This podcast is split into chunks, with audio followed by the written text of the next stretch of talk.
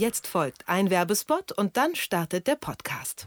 Dieser Podcast wird Ihnen präsentiert von Tallink Silja. Die Tallink Silja Linie bietet Fährverbindungen zwischen Stockholm, Helsinki, Turku, Tallinn, Riga und den Ålandinseln an. Zu diesen Orten können Sie bei Ihrem nächsten Campingtrip einfach übers Wasser fahren. Mit den Kreuzfahrtfähren von Tallink Silja ist das jetzt sogar noch komfortabler möglich. Neue Kabinen, Panoramafenster, Restaurants sowie Wellness- und Kinderangebote machen die Überfahrt zum Erlebnis. Stellplätze für Autos, Wohnmobile und Camper gibt es auch. Und es wird noch besser. Reisende, die diesen Podcast hören, können sich bis zum 31. Juli ganze 15% Rabatt auf alle Buchungen in diesem Jahr sichern. Einfach beim Bezahlen den in den Show Notes angegebenen Rabattcode eingeben. TS134563. Alle Angebote finden Sie auf tallinksilja.de. Abwesenheitsnotiz. Der Reisepodcast von Detektor FM.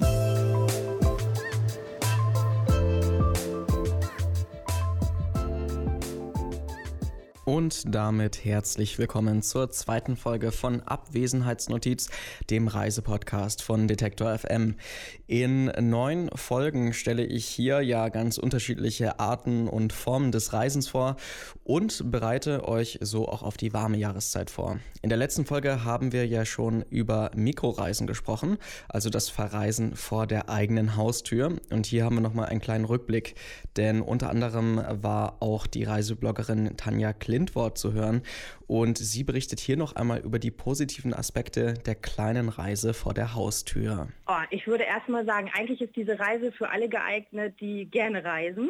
Und ähm, ich würde das Thema Mikroabenteuer auch so ein bisschen ja schon tatsächlich so ein bisschen ausweiten und sagen, das ist ja jedem selber überlassen, welchen Anspruch man hat. Also wenn man zum Beispiel sehr naturverbunden ist, dann sucht man sich vielleicht eine tolle Wanderregion aus und sucht sich vielleicht irgendwie eine tolle, ungewöhnliche Übernachtungsmöglichkeit aus, ähm, wo man übernachten kann oder vielleicht auch einfach mal unter freiem Himmel übernachten, da wo es erlaubt ist. Wenn jemand natürlich einen bisschen höheren Anspruch hat, dann äh, kann das natürlich auch sein, dass man sagt, man schwingt sich aufs Fahrrad und radelt einfach mal los und sucht sich vielleicht für die Übernachtung ein tolles Hotel. Oder auch selbst wenn jemand einen Luxusanspruch hat, kann er das damit kombinieren. Also ich finde, grundsätzlich ist es für jeden, für jeden geeignet, auch für Familien, auch wenn jemand älter ist. Also das ist ja wirklich jedem selber überlassen, wie man sowas plant und, und umsetzt. Das sind natürlich ganz nette Abenteuer, die man ganz unkompliziert machen kann, um jederzeit einen Ausstieg vom Alltag zu haben. Wenn es aber etwas weitergehen soll, wird Wandern oder ein Tagesausflug für viele vielleicht dann auch nicht reichen. Und auch wenn ein wenig mehr Vorbereitung gefordert ist, wird das auch gerne dann in Kauf genommen genommen. Deshalb sprechen wir heute auch über ein Thema, das ein bisschen mehr Vorbereitung erfordert, nämlich das Campen, beziehungsweise noch genauer, wir werden darüber sprechen, wie man mit einem VW-Bulli verreist. Bullis gehören ja zu den eher legendären Fortbewegungsmitteln und dienen bereits seit Jahrzehnten vielen Menschen auf der ganzen Welt als Urlaubsfahrzeug. Unter anderem natürlich auch aus der Hippie-Bewegung sind diese Bilder bekannt von Leuten, die mit dem VW-Bulli durch die Gegend fahren. Und interessanterweise, bis vor wenigen Jahren wurden in Brasilien immer noch Bullis hergestellt. Auch bei uns haben sie einen gewissen Kultstatus. Es gibt allerdings einige Dinge zu beachten, wenn man mit einem Bulli verreisen möchte und darum soll es ja heute bei uns gehen. Und wir fragen deshalb einmal Inka Schall. Sie betreibt das Blog blickgewinkelt.de und hat bereits eine ganze Reihe persönlicher Erfahrungen machen können. Sie macht nämlich die sogenannten Brandenbulli-Touren. Was es damit auf sich hat, erklärt sie jetzt einmal selbst. Also das ist äh, nur eine lockere Reise die ich mache in verschiedenen Teilen und die natürlich auch andere Leute dazu animieren soll. Wir haben noch keinen eigenen Bulli, muss ich dazu sagen. Wir suchen aber schon und bisher leihen wir die uns immer aus. Vielleicht bleibt es auch dabei, weiß ich nicht genau. Denn ähm, wir fahren gerne mit diesen alten VW-Bullis durch die Gegend Wobei man sagen muss, neue verbrauchen weniger, wäre jetzt ein bisschen umweltfreundlicher. Ja, und dann machen wir einfach eine Tour durch Brandenburg. Und ich habe meistens immer irgendwelche Punkte, die ich gerne sehen würde. Das hat häufig mit Natur und Umwelt zu tun. Da gibt es in Brandenburg sehr viel. Ähm, und dann fahren wir zwischendurch einfach so ein bisschen frei nach Schnauze, stellen das Navi auf äh, Autobahnen vermeiden, gucken, wo wir hinkommen oder wo wir dann auch nicht mehr hinkommen laufen ein bisschen rum, äh, fahren an Seen und lernen furchtbar viele Sachen kennen. Das ist jedes Mal total faszinierend. Jetzt im Mai geht es dann auch wieder los mit der nächsten Tour. Außerdem bleibt dann natürlich noch die Frage, was trotz dieser ganz klaren Einschränkungen beim Komfort dann trotzdem noch bleibt und warum der Bulli so beliebt ist. Denn das ist ja ganz ohne Frage. Da muss ja irgendwas anderes noch hinterstecken, vielleicht auch was Psychologisches. Was genau das sein könnte, das verrät uns jetzt noch einmal Inka Schall. Ich muss zugeben, ich bin noch nicht im normalen Camper unterwegs gewesen. Das war der eigentliche Plan für die nächste Tour und dann ist uns doch wieder so ein charmanter Bulli begegnet, dass wir jetzt wieder im Bulli unterwegs sind. Im Camper hat man ja in der Regel ein Klo und das ist natürlich die Einschränkung. Also was wir nicht so super gerne machen und das möchte ich natürlich auch anderen jetzt nicht vermitteln, sich einfach irgendwo in die Natur zu stellen und dann da alles voll zu müllen und da aufs Klo zu gehen. Wenn das wenige machen, geht's noch. Wenn aber irgendwie die große Masse kommt, ist halt blöd. Und da muss man sich natürlich dann andere Stellplätze suchen. Wir versuchen halt schon, äh, wir machen hier so die, die Landpartien mit, also ein paar Höfe stellen sich dann zur Verfügung, dass man sich da hinstellen kann und auch das Klo benutzen kann. Oder wir nehmen kleine Naturcampingplätze und mal bleiben wir auch irgendwo. Das ist ja so ein bisschen Grauzone, ob man dann auf einem Parkplatz übernachten darf und wo nicht. Manchmal ist es auch erlaubt. Ja, insofern, das ist dann schon ein bisschen umständlicher. Oder zum Beispiel bei den alten Bullis läuft auch unten das Gebrauchswasser raus. Ne? Da muss man dann auch darauf achten, dass man da nicht irgendwie so ein doofes Spülmittel hat, sondern ein umweltfreundliches und so. Das ist schon alles ein bisschen rudimentärer, glaube ich, als im tollen Camper. Also wenn das auch auf einen zutrifft, dann wäre eine Reise mit dem Bulli auf jeden Fall geeignet für den kommenden Urlaub wenn man auf diesen Luxus halt verzichten möchte und ein bisschen minimalistischer an die Planung der nächsten Campingtour geht. Da bleibt dann auch viel Zeit auf der Reise, um mal nachzudenken oder die Gedanken einfach schweifen zu lassen. Und da verändert sich dann auch die Art und Weise, wie man seine eigene Umgebung, also das Urlaubsgebiet, wahrnimmt. Das sagt zumindest Inka Schall das Tollste ist wahrscheinlich, wenn man, wenn man in diese kleinen Wege einbiegt nicht genau weiß, ob das da hinten weitergeht, im nächsten Dorf landet oder ob man wieder umdrehen muss. Wenn man dann auf einmal an so einer kleinen, tollen Seebadestelle anlandet, wo sonst niemand ist, weil die total unbekannt ist.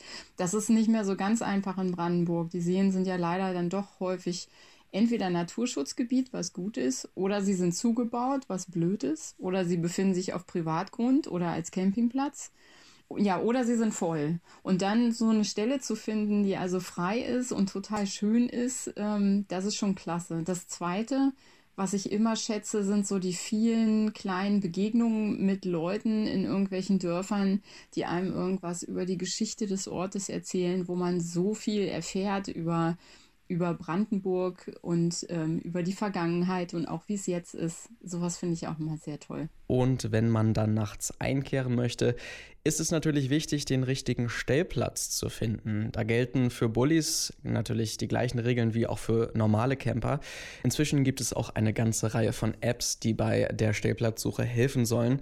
Unter anderem auch die beliebte App Park for Night.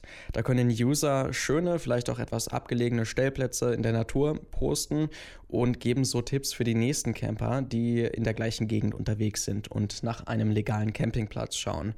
Da gibt es allerdings auch eine ganze Reihe von Kritik, denn natürlich ist es dann nicht so schön, wenn einsame Orte, wo man bisher halten konnte, überrannt werden und die ganze Urlaubsatmosphäre dann vom Massentourismus zerstört werden könnte. So extrem ist es bei den meisten Campern wahrscheinlich nicht, aber zumindest wird mehr Aufmerksamkeit an bisher unbekannte Orte kommen. Ob das Ganze wirklich so extrem ist, lässt sich also nur schwer sagen. Für viele scheint so eine App aber auf jeden Fall eine Möglichkeit zu sein, kurzfristig schöne Plätze für die Nacht zu finden. Oder, und auch das ist bei Bulli-Fahrern sehr beliebt, man kann natürlich auch auf eigene Faust einen erlaubten Stellplatz in der Natur finden. Dazu hat Inka Schall uns auch noch ein paar persönliche Eindrücke erzählt. Also ich glaube, das ist schon eine ziemlich versporene Gemeinschaft, auf jeden Fall. Wir sind jetzt ziemlich viel abseits von typischen Wegen unterwegs gewesen und haben wenig Leute getroffen. Was allerdings passiert ist, ähm, es gibt da so eine App, Park for Night. Und manchmal trifft man da natürlich auch andere und das ist dann immer ziemlich witzig und auf jeden Fall ist es eine tolle Community, habe ich so den Eindruck. Aber ich starte ja auch noch. Insgesamt hat der Bulli aber natürlich noch einen weiteren Vorteil. So kann man je nach Zahl der Mitreisenden auch mit einem einfachen B-Führerschein die Fahrt in diesem Fahrzeug übernehmen. Da ist dann schon der Unterschied zu einem großen Camper direkt gegeben. Sollten es allerdings mehr als neun Leute sein, was bei einem kleinen Bulli wahrscheinlich sowieso aus vielen Gründen schwierig wird, dann müsste man sich noch eine andere Führerscheinklasse zulegen. Nur jetzt ist natürlich noch die Frage, kaufe ich einen Bulli oder miete ich ihn? Wie sie selbst etwas langsamer sich an dieses Thema herangetastet hat und mit einem gemieteten Fahrzeug beginnt, erklärt uns Inka Schall. Das ist interessant. Die alten Bullis, die kosten eigentlich genauso viel wie jetzt moderne Camper. Das muss man jetzt auch wissen. Das liegt natürlich daran, dass die ziemlich aufwendig sind in der Restauration und auch im Unterhalt. Es geht immer wieder was kaputt. Ähm, es gibt viele Anbieter in Berlin und auch in Brandenburg. Ähm, die nehmen alle mehr oder weniger das Gleiche. Es ist irgendwas zwischen so 60 bis 110 Euro am Tag. Das ist nicht ganz wenig, also je nachdem, welche Größe ne, und ob der noch einen Aufbau hat oder nicht oder wie ausgebaut der ist oder nicht ähm, und auch wie neu der ist, also ob T3, T5 und so. Da kosten die so ein bisschen unterschiedlich, aber damit muss man schon rechnen. Ähm, und dann kommt es natürlich auch sehr auf den Verbrauch an. Also wir hatten tatsächlich einen, der hat super viel verbraucht, 16 Liter oder sowas. Da bin ich ein bisschen hinten übergekippt. Das ist natürlich ziemlich blöd.